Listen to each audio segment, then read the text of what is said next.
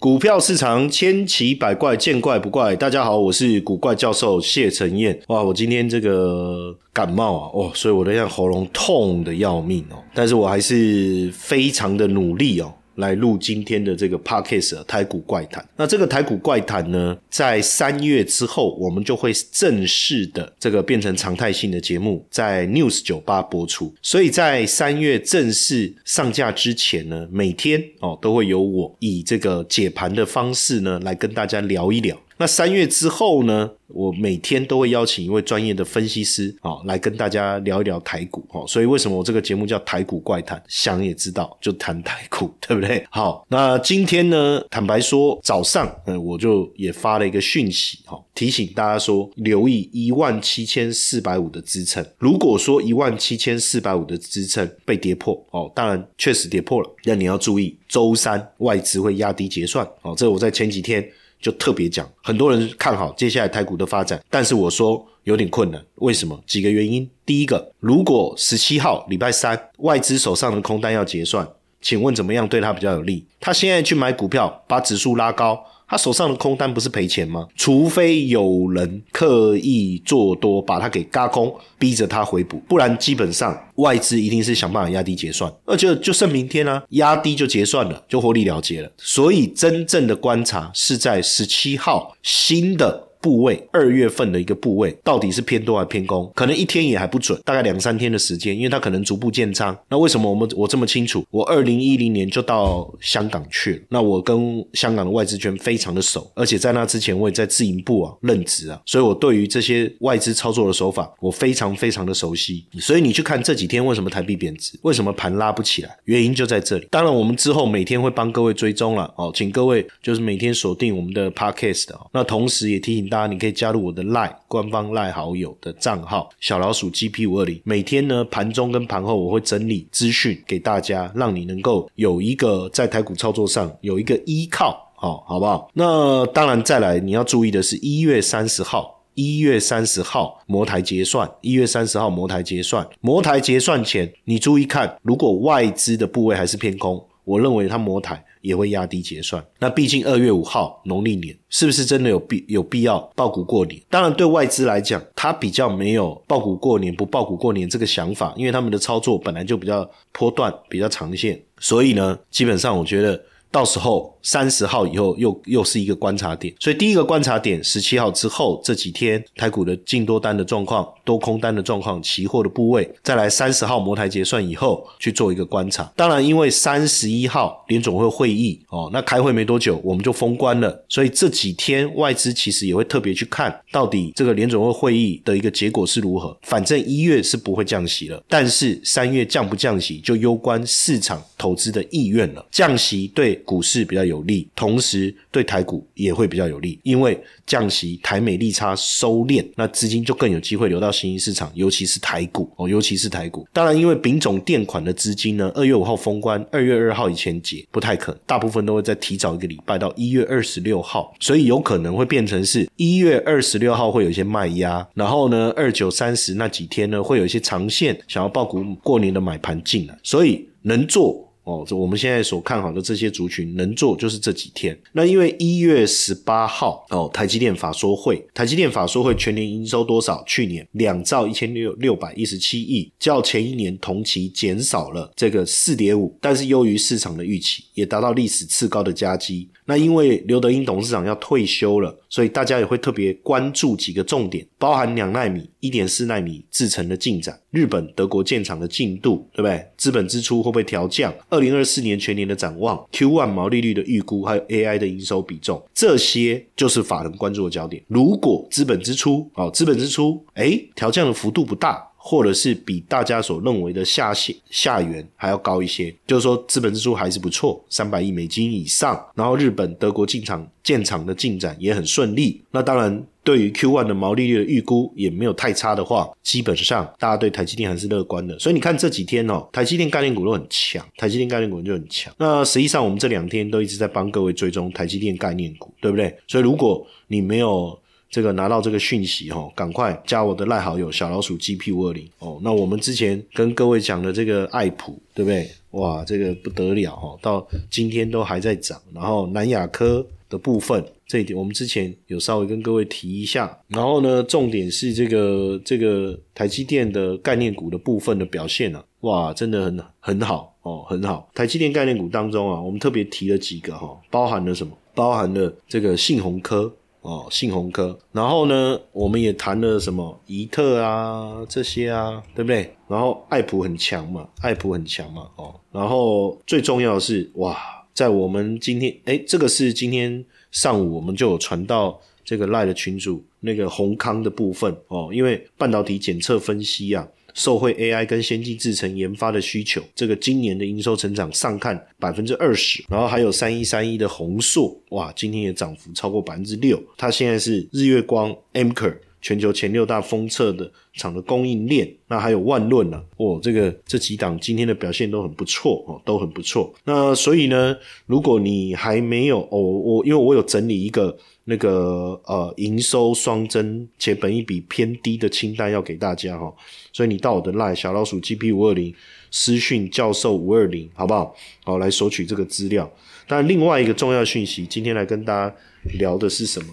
最近韩国的半导体一直在关注台湾呐，为什么呢？因为这个民进党胜选之后啊，他们也担心说全球供应链会不会有一些影响。当然，如果哈，如果这个中国施压这个台湾厂，当然台韩厂有可能受益。可是，如果是美中的竞争升级的话，这个冲击到韩国，可能对台湾就有利。那因为供应链重组哦，台积电的市占率会持续的增加，所以现在韩国也很紧张啊，持续的在打造这个全球最大。的这个半导体聚落哦，那因为对韩国来讲确实不容易啦哦。为什么中美的议题其实都环绕着台湾嘛？哦，环绕着台湾。那现在台湾在，尤其是台积电在先进制程的部分，就是遥遥领先嘛。虽然韩国三星跟 Intel 紧追在后，但是有没有机会追上来，这个都还需要花时间哦，都还需要花，都还需要花时间哦。那另外一个我觉得特别重要的变化哈，就是韩，因为我们刚才在讲韩厂，我们就发现说这个韩厂，韩国的驱动 IC 设计业者 LX Semicon 哦，Semicon，它没有完成这个。iPhone 十六的验证，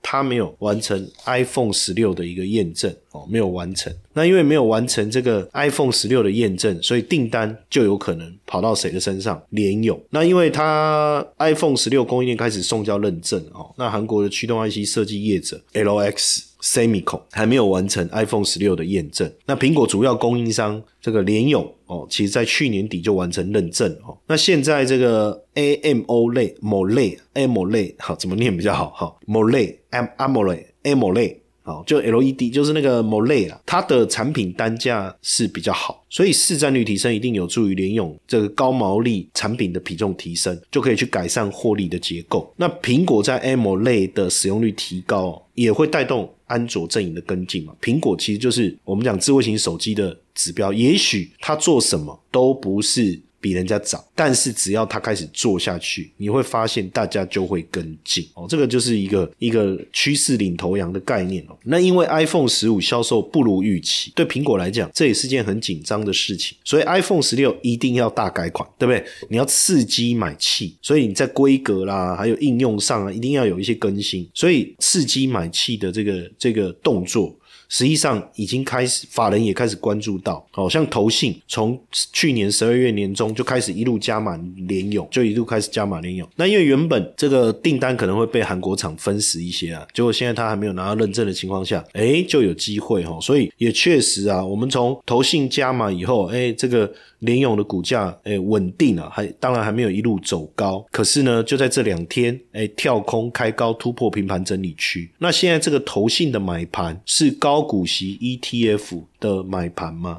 哦，基本上你如果仔细去看哦，它比较佛这个基本面的一个思维。当然，因为这两年哦，联勇的配息也确实相当的好，所以大家未来假设说这个趋势是 OK 的，那就有可能高股息的买盘进来。高股息的 ETF，因为它会一直去买这些成分股嘛。那如果高股息 ETF 的成分股，它的持有的就是规模增加，那持有比例持续增加，就会很有机会哈。那目前持有联勇的 ETF 哈。我查了一下哦，零零九一九哦，比比例还蛮高的哈。然后还有大华优利高田息三十哦，还有富邦特选高股息三十，还有零零九二九也有哦。那这他们占比都蛮高，像零零九一九，它持股比重大概六点九，零零九二九持股比重是。呃，四点零六哦，四点零六。那元大高股息也有买，零零五六也有买，哦，持股比重大概三点零三。所以如果说高股息的 ETF 持续成长的话，那当然对联勇的股价就会带来一定正面的一个帮助哦，这就很重要。所以最近我们在看呢，法人都开始给予这个买进的一个平等，甚至有法人给出的这个目标价哦，也大幅度的拉高。我看了一下哦，这个法人给的这个。这个目标价，如果按照以现在的股价来讲。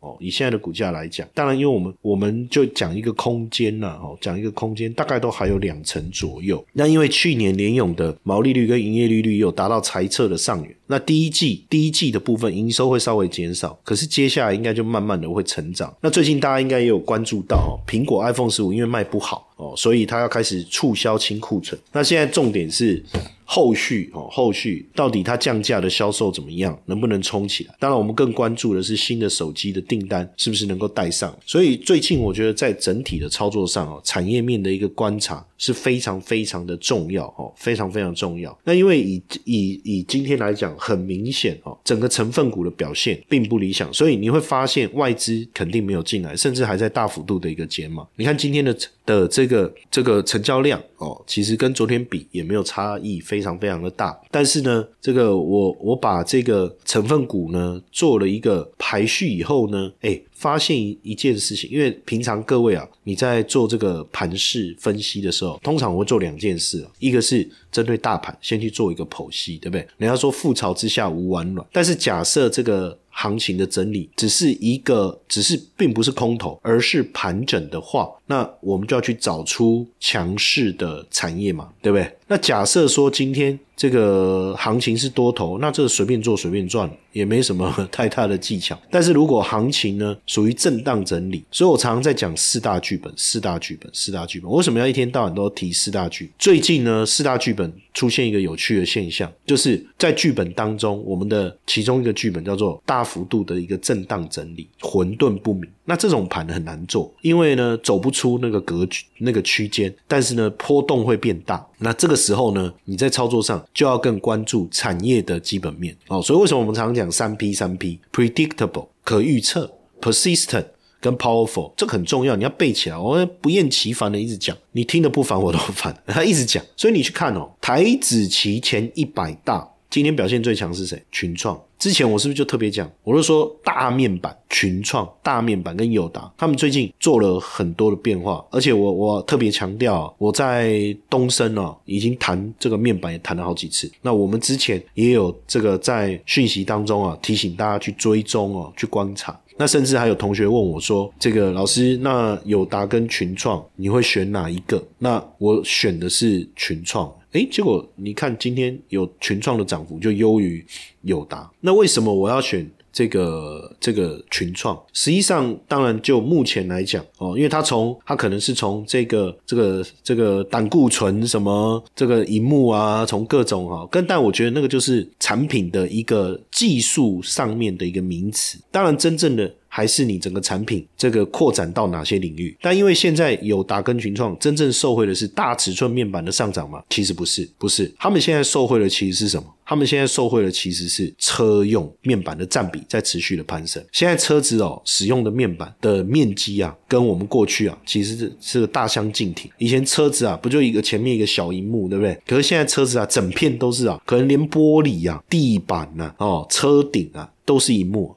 因为它让你随时随地都能够去操作啊，娱乐空间呐。那切入到车用这就不得了。所以这几年我们看友达跟群创，他们在营收在车用这一块营收成长每年都在百分之二十以上，所以这一块其实才是我们真正看好的一个原因呢。那这样有一个好处嘛，就改变改变他们原本所谓的这种景气循环股的这种体质，登大郎嘛登滚了哦，林中油啊登滚，鳌拜卡大喊有没有可能？那为什么群创好一点？群创目前的这个股价净值比是这个零点六七，然后呢，这个有零点五七了哈，股价净比零点五七，群创友达是多少？零点八五，那意思就是同样净值水准的情况下，友达股价稍微被高估嘛，大概就这个逻辑。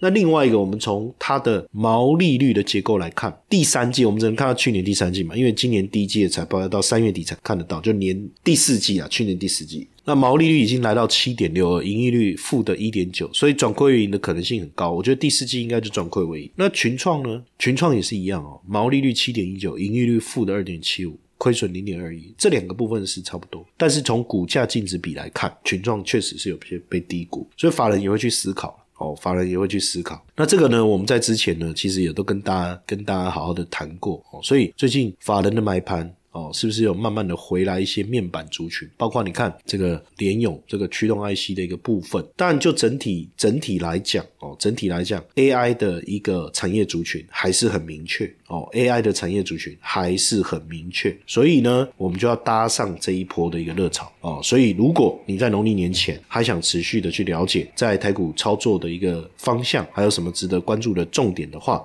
哦，记得加我的 line 好不好？小老鼠 GP 五二零，每天我们会整理相关重要的投资讯息，分享给大家。